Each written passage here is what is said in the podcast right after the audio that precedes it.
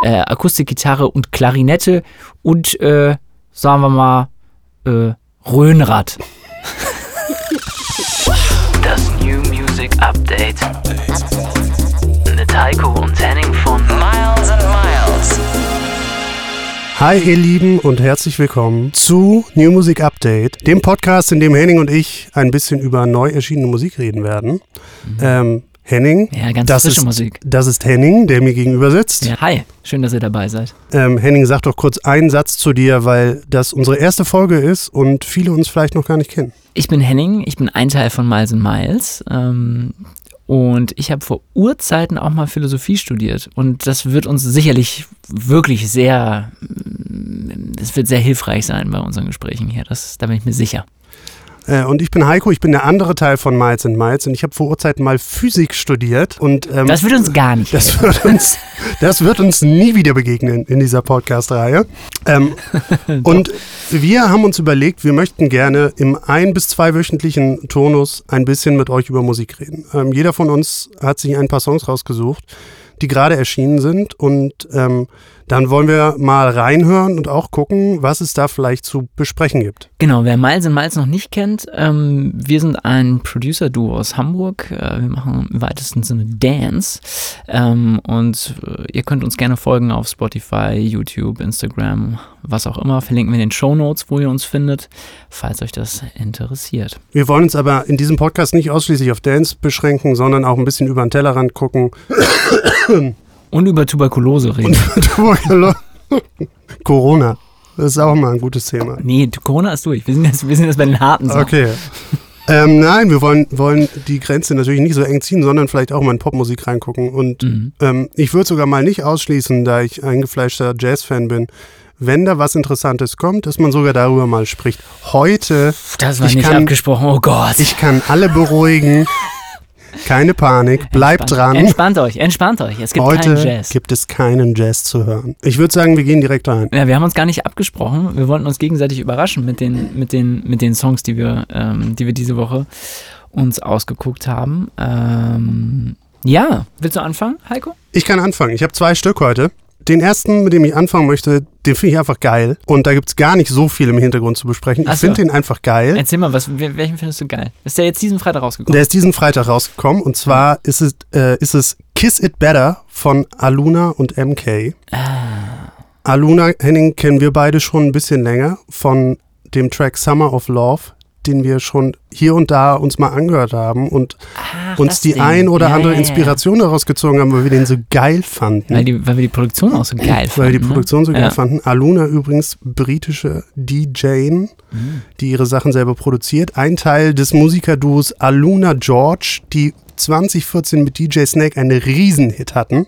Ja, welcher Und, war das? Ähm, der hieß, ich kann es dir ähm, sofort sagen, ich habe es mir nämlich irgendwo aufgeschrieben. Nee, habe ich nicht. Müssen wir nachgucken. Ja, reichen wir nicht nach. Fakt, machen wir einen Faktencheck.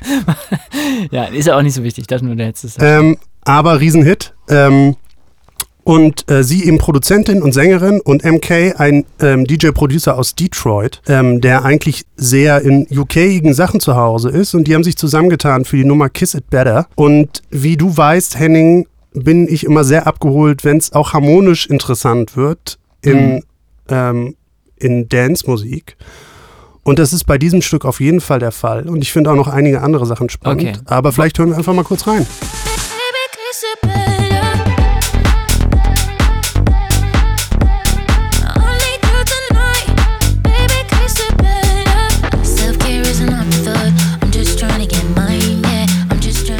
Ja, geiles Ding. Also äh, auch ohne harmonisch bemerkenswerte Sachen, auf jeden Fall einfach geile Kick. Geile Ähm, Kick, geiler Basssound, Geiler Basssound, klingt Ja. richtig schmatzig. klingt richtig schmatzig Mhm. und auch finde ich, also wir fragen uns ja auch ganz oft, was ist der nächste Step, wo geht man jetzt hin musiktechnisch? Und das ist ein gutes Beispiel, finde ich, wie man das, was jetzt im ganzen letzten Jahr gelaufen ist, nehmen kann und vielleicht einen kleinen Schritt wieder noch weiterbringt. Mhm. Ich sag zwei Sätze zu dem, was da harmonisch passiert. Ich ja, das, ich würde dich sogar darum bitten, weil, also ich meine, ich glaube, jeder hat auch gehört, dass da irgendwie was Funkiges passiert, aber was da genau passiert, das würde mich jetzt auch interessieren. Ich kann das ja nicht immer raushören. Ich versuche keinen zu langweilen und mach's ganz kurz. Das Stück ist eigentlich in E-Moll. Das macht zumindest die Melodie und die Akkorde eigentlich relativ klar. Der Bass spielt aber die ganze Zeit ein F, was in E-Moll nicht drin ist. Und ähm, macht es somit eher zu so einer phrygischen Geschichte, also eher zu irgendwas, was in A-Moll steht. So, und jetzt wechselt eigentlich das Stück, je nachdem, ob die Basslinie da ist oder nicht, die ganze Zeit zwischen A-Moll und E-Moll hin und her. Und interessanterweise geht die Vocal-Melodie sogar knallhart in E-Moll weiter, auch wenn der Bass in A-Moll spielt. Sie singt ein Fis und der Bass spielt aber ein F. Und es funktioniert aber alles irgendwie ganz gut zusammen, so wie sie es gebaut haben.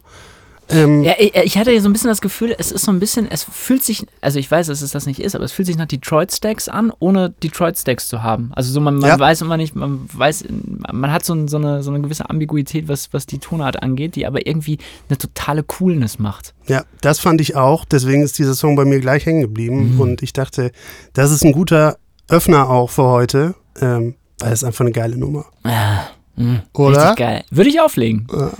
Würde ich, hätte ich Bock drauf. Ja, ich würde sagen, machen wir weiter. Machen wir weiter? Ja, soll ich mal weitermachen? Ja, Ähm, ich ich habe ja ehrlich gesagt schon die Befürchtung gehabt, dass du den auch vorstellst. Ähm, ich bin froh, dass es jetzt nicht dein erster Song war. Ich habe mir ausgeguckt, wow, wow, und zwar wow von äh, Tobi, Tobi Romeo, Keanu Silva, ich weiß nicht, wie man die alle ganz genau ausspricht, Itzko und äh, featuring, ja, Estis, also Astis, das ist so mit so komischen Punkten drüber geschrieben. ich falle dir jetzt kurz ins Wort. ja, du weißt es? Ich kann die Katze natürlich auch aus dem Sack lassen. Es ist auch mein zweiter Es Song. ist dein zweiter Song. Es ist mein zweiter Song. Okay, Ja. äh, dann, ähm, das ist natürlich geil, weil, also ich habe ich hab den, ich hab den tatsächlich in der, ähm, in diversen äh, New Music Friday Listen gesehen. War, glaube ich, irgendwie hier New Music äh, Friday Deutschland, Dance brandneu, halt die ganzen einschlägigen Listen und ich habe draufgeklickt und dachte, ah, ihr kleinen Snoozendales, was macht ihr denn da? Mhm. Weil man natürlich sofort ähm, äh, gleich zu Anfang denkt, das kommt mir bekannt vor. Und ich würde sagen, an der Stelle hören wir mal ganz kurz rein, damit alle wissen, wo, wovon wir reden. Baby, you got me saying, wow, what is this feeling?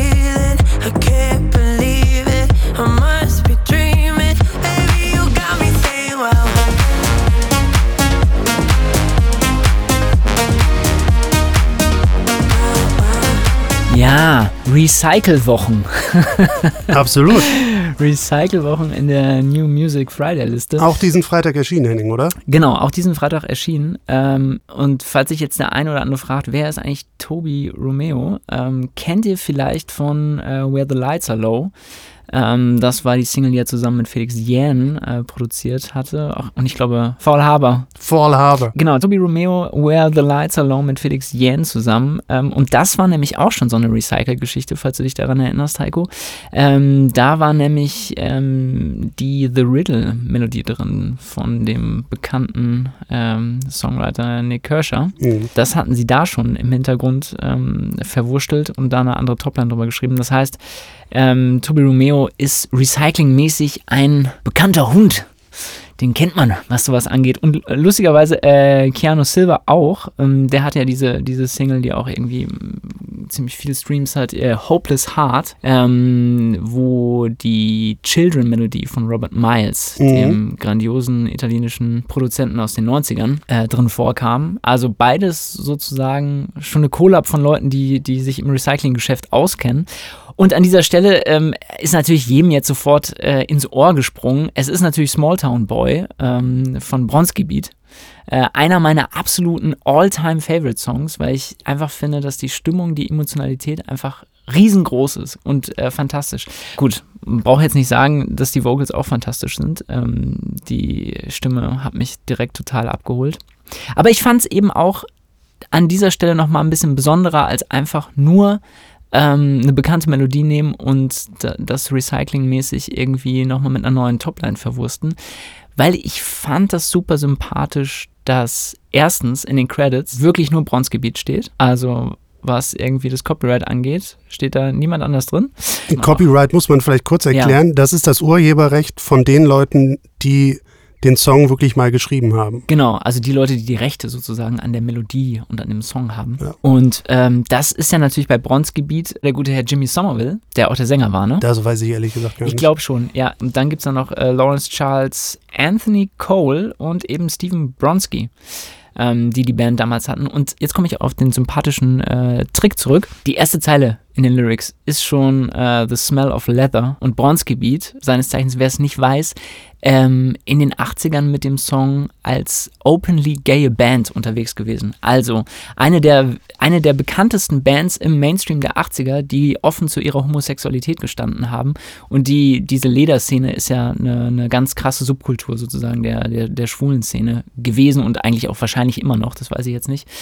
Und das ist ja auf jeden Fall so ein, so ein kleines Augenzwinkern in die Richtung und eine Hommage. Deswegen ähm, dachte ich gleich, na, das habe ich gecheckt, ihr kleinen, ihr kleinen Songwriter. Ähm, das fand ich auf jeden Fall ziemlich smart und irgendwie, äh, ja, irgendwie eine, eine süße Geste. Absolut. Das, das Erste, was mir eigentlich durch den Kopf ging, es gibt ja immer so Zeiten, in denen dann gewisse Sachen wieder aufflackern. Ja, voll. Und als ich die Nummer heute gehört habe, ähm, habe ich mich kurz mit einem mit einem Freund von mir darüber unterhalten, der auch in dieser Musik sehr zu Hause ist und der sagte, Mensch, Medusa ist doch gerade mit ihrer Version davon auf Platz 1 von den Beatport-Charts.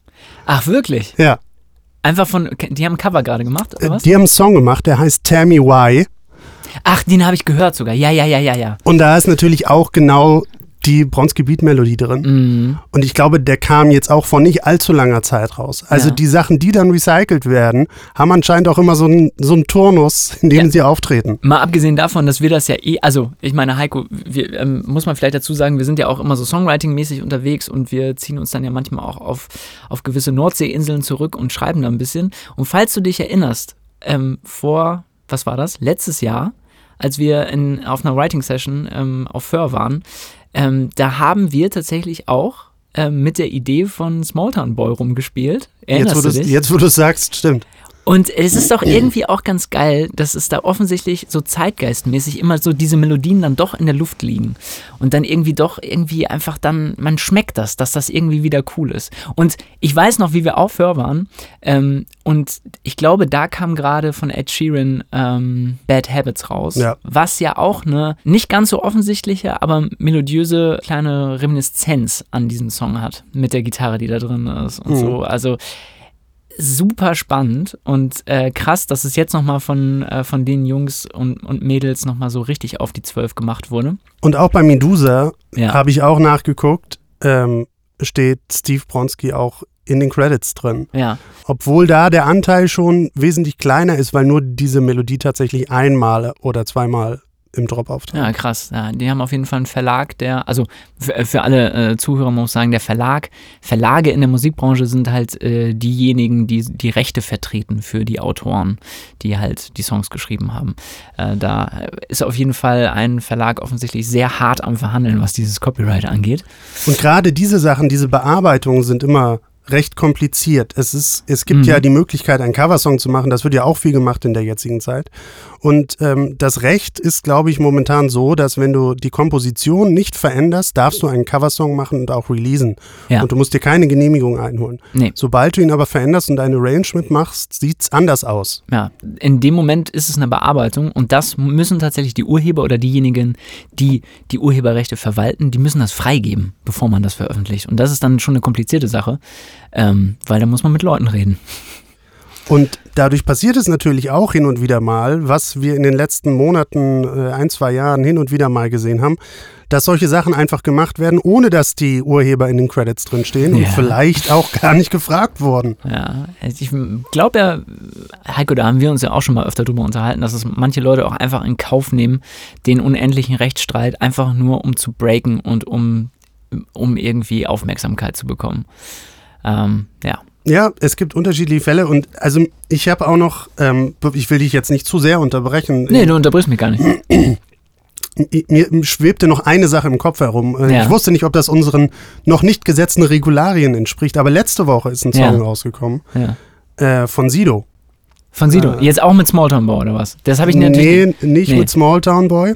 Der Song heißt Versager Ja. und ganz hinten raus im Outro, ähm, also der Song geht um seinen Vater und ähm, dass sein Vater nie für ihn da war. Und wenn ich die Zeile sage, Vater, du bist nie, warst nie für mich da. Also wer sich da noch dran erinnert, die dritte Generation oder dann umbenannt, nee, erst Allianz, nee, Die- wie hieß es? ich, die dritte Generation und dann Band ohne Namen oder, Oder erst Allianz, ach nee, erst Allianz und dann, dann verklagt worden von der Versicherung, dann umbenannt in die dritte Generation. so war's. Henning, du hast recht. Ja. Und dann Band ohne Namen. Also alle drei Namen Griff ins Klo, muss man sagen. Also ein absolutes Talent für Schrott.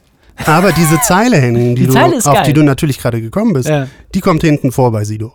Oha. So, Jetzt nun, wird's kompliziert. nun würde ich natürlich davon ausgehen, dass jemand wie Sido ähm, ohne weiteres das geregelt kriegt, diese Zeile zu klären und dass das bestimmt auch alles so passiert ist. Ähm, die Urheber stehen aber nicht in den Credits drin, was natürlich manchmal auch einfach so passieren kann. Ähm, aber das ist zum Beispiel schon so ein Fall, wo, wo bei mir irgendwie das Fragezeichen aufgetreten ist, wie haben die das denn jetzt geregelt? Weil es auch nur eine kurze Strecke ist. Aber zitieren Sie denn auch diesen, ähm, die Melodie oder nur den Text? Beides. Beides, ja, Ja. okay, dann, dann hätte ich, dann erledigt sich meine Argumentation. Ich hätte jetzt gesagt, wenn es nur der Text ist, ähm, mh, der keinen offensichtlichen Bezug zu dem Original herstellt, dann wäre es wahrscheinlich, dann weiß ich nicht, ob man, ob man das gewinnen will. Weißt du was, Henning? Ja. Wir hören einfach mal ganz schnell rein. Es sind nur fünf Ja, Sekunden. komm, sieh du jetzt. Sido. Wir hören mal ganz schnell rein.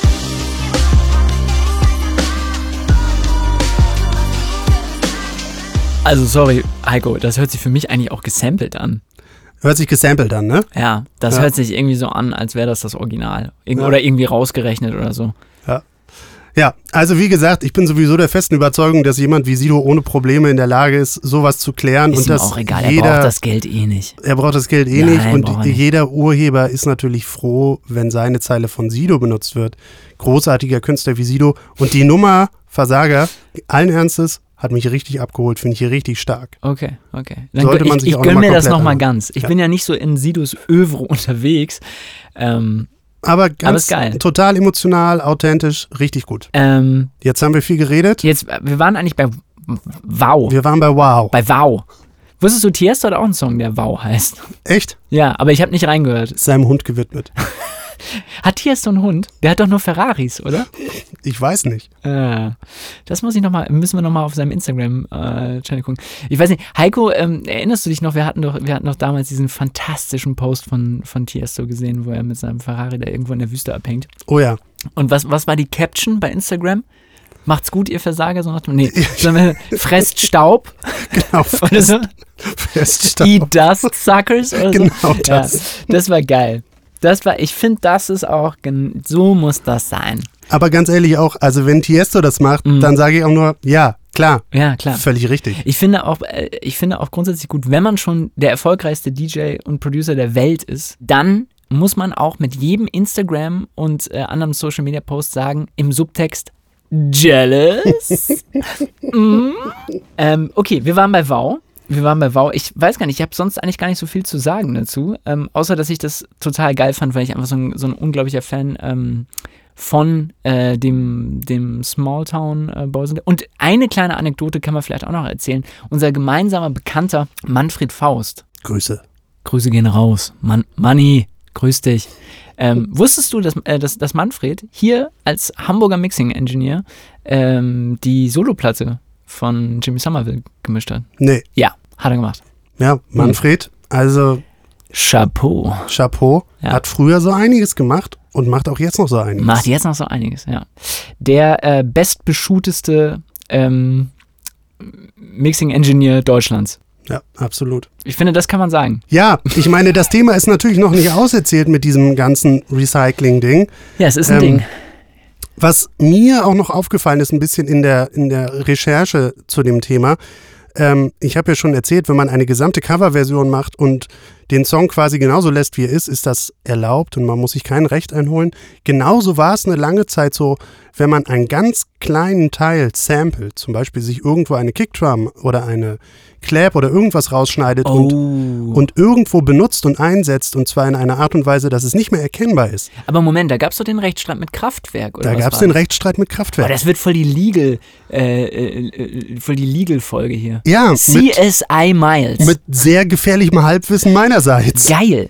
Ja, wir sollten vielleicht, äh, irgendwann machen wir so eine Sonderfolge mit einem, ähm, mit einem Musiktheoretiker und einem Anwalt. Das wäre, glaube ich, ganz gut. Ich, ja, Ansonsten kommen hier die Aufforderungen, jetzt gleich samplet, was das Zeug hält und Ja. wir haben irgendwann. Und, und ja, Miles und Miles haben gesagt, das darf man. Ne? Nee, aber worauf wolltest du hinaus? Du Ich wollte darauf hinaus, dass das ja auch eine lange Zeit erlaubt war.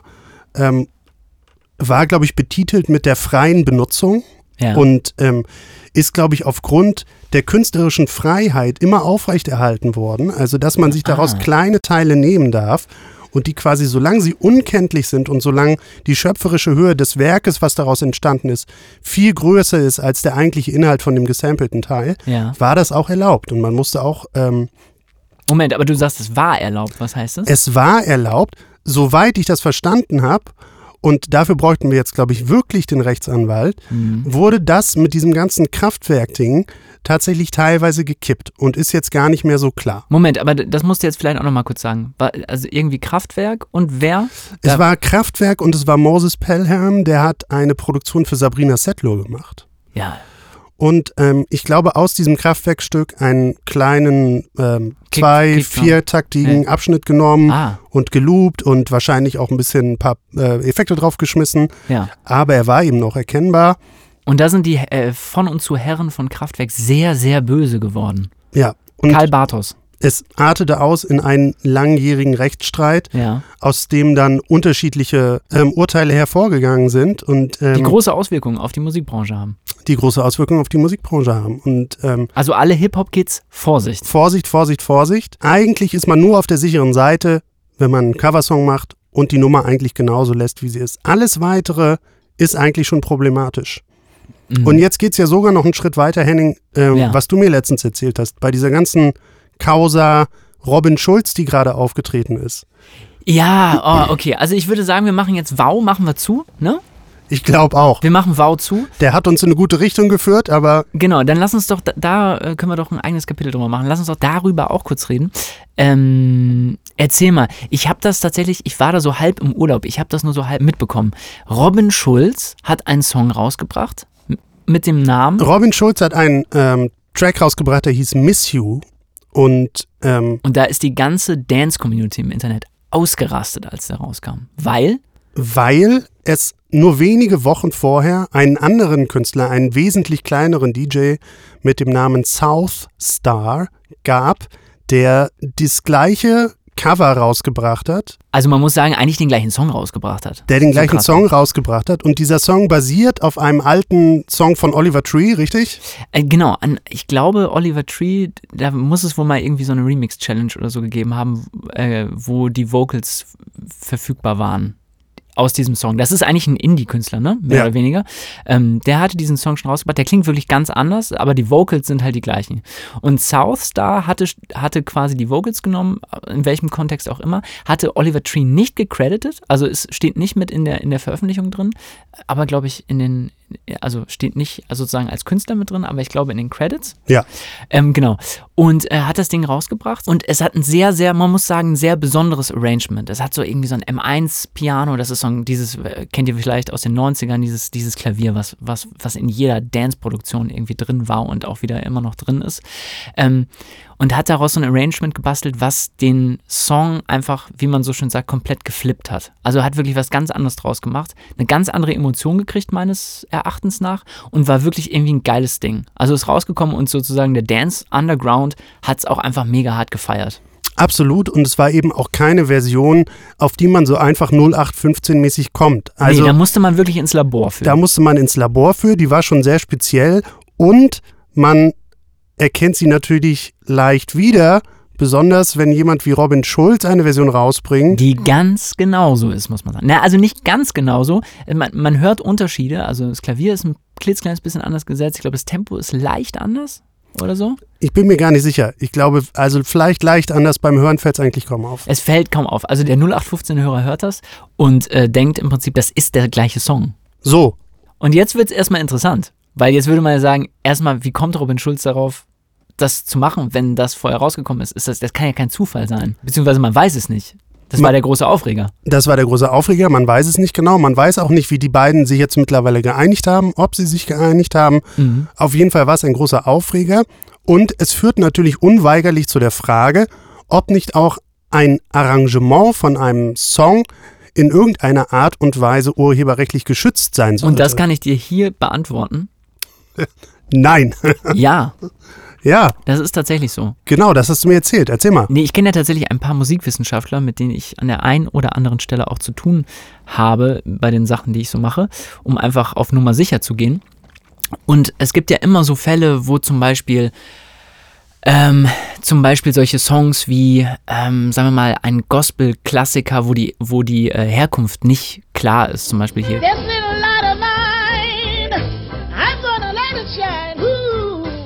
Ähm, das ist so ein, so ein Gospel-Ding, irgendwie, da weiß man nicht genau, wo das herkommt. Aber da gibt es ein paar einschlägige Arrangements, ähm, die sozusagen von, von anderen Künstlern bzw. anderen Songwritern oder Arrangeuren gemacht wurden. Und die haben dann auf einmal wieder eine, eine Schöpfungshöhe. Ähm, und sind tatsächlich urheberrechtlich relevant und können dann nicht einfach so kopiert werden. Also du kannst nicht, wenn jetzt, also ein Künstler das erste Mal eine total krasse Strip-Down-Version macht von einem Song, die Akkorde ähm, nimmt, aber so eine ganz, so, so was ganz Besonderes macht mit dem Arrangement. Irgendwie, sagen wir mal, äh, Akustikgitarre und Klarinette und, äh, sagen wir mal, äh, Röhnrad. Also das jetzt als Arrangement. Ähm, das ist ein klassisches Trio, was man aus Russland kennt. Genau, also es ist ein- einfach ein schönes Ding. Ein Röhnrad klingt super. Ähm, damit kann man so rhythmische äh, Geräusche machen.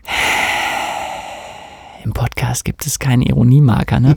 Egal. Ähm, jeder weiß, dass Röhnrad mal eine olympische Disziplin war, das ist mir wirklich wichtig. Also wenn, wenn einer so ein absurdes, aber sehr, sehr einzigartiges Arrangement macht, kann man nicht einfach das gleiche Arrangement machen und nicht denjenigen fragen, der das schon mal gemacht hat. Weil das Arrangement selber eine Schöpfungshöhe hat, die urheberrechtlich relevant ist. Und jetzt zurück zu der Robin Schulz-Nummer.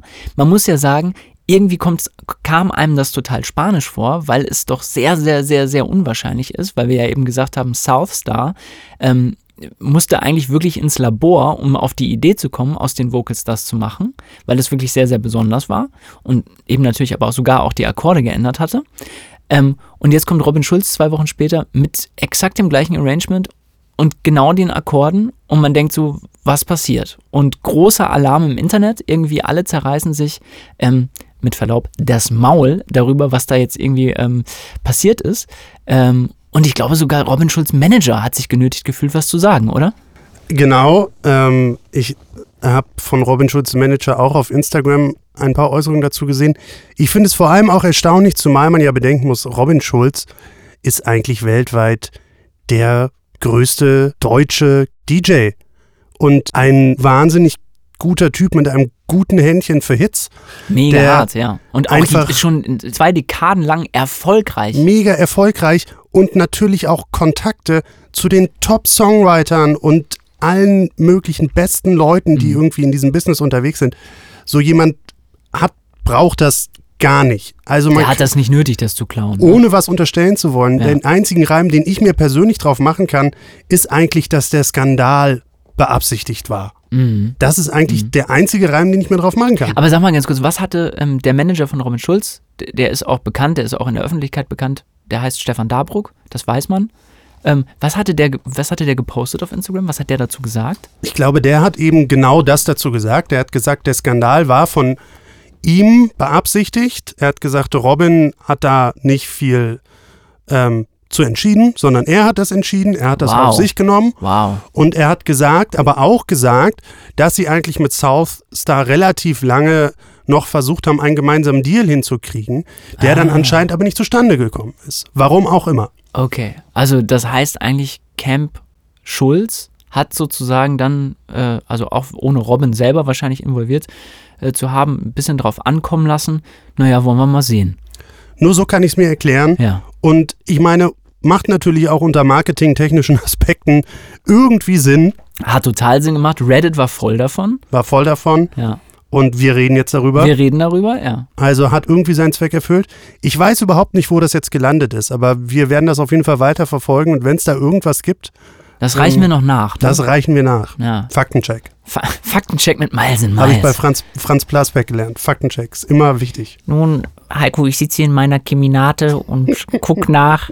Ich glaube, wir sind mit der Zeit schon drüber. Sonst würde ich, schon jetzt, drüber, ne? sonst würde ich dich jetzt noch fragen, ob du gestern Markus Lanz geguckt hast. Aber nee, habe ich nicht geguckt. Aber doch frag mich doch mal. hast du gestern Markus Lanz geguckt? Nee, ich kann Henning? das nicht gucken.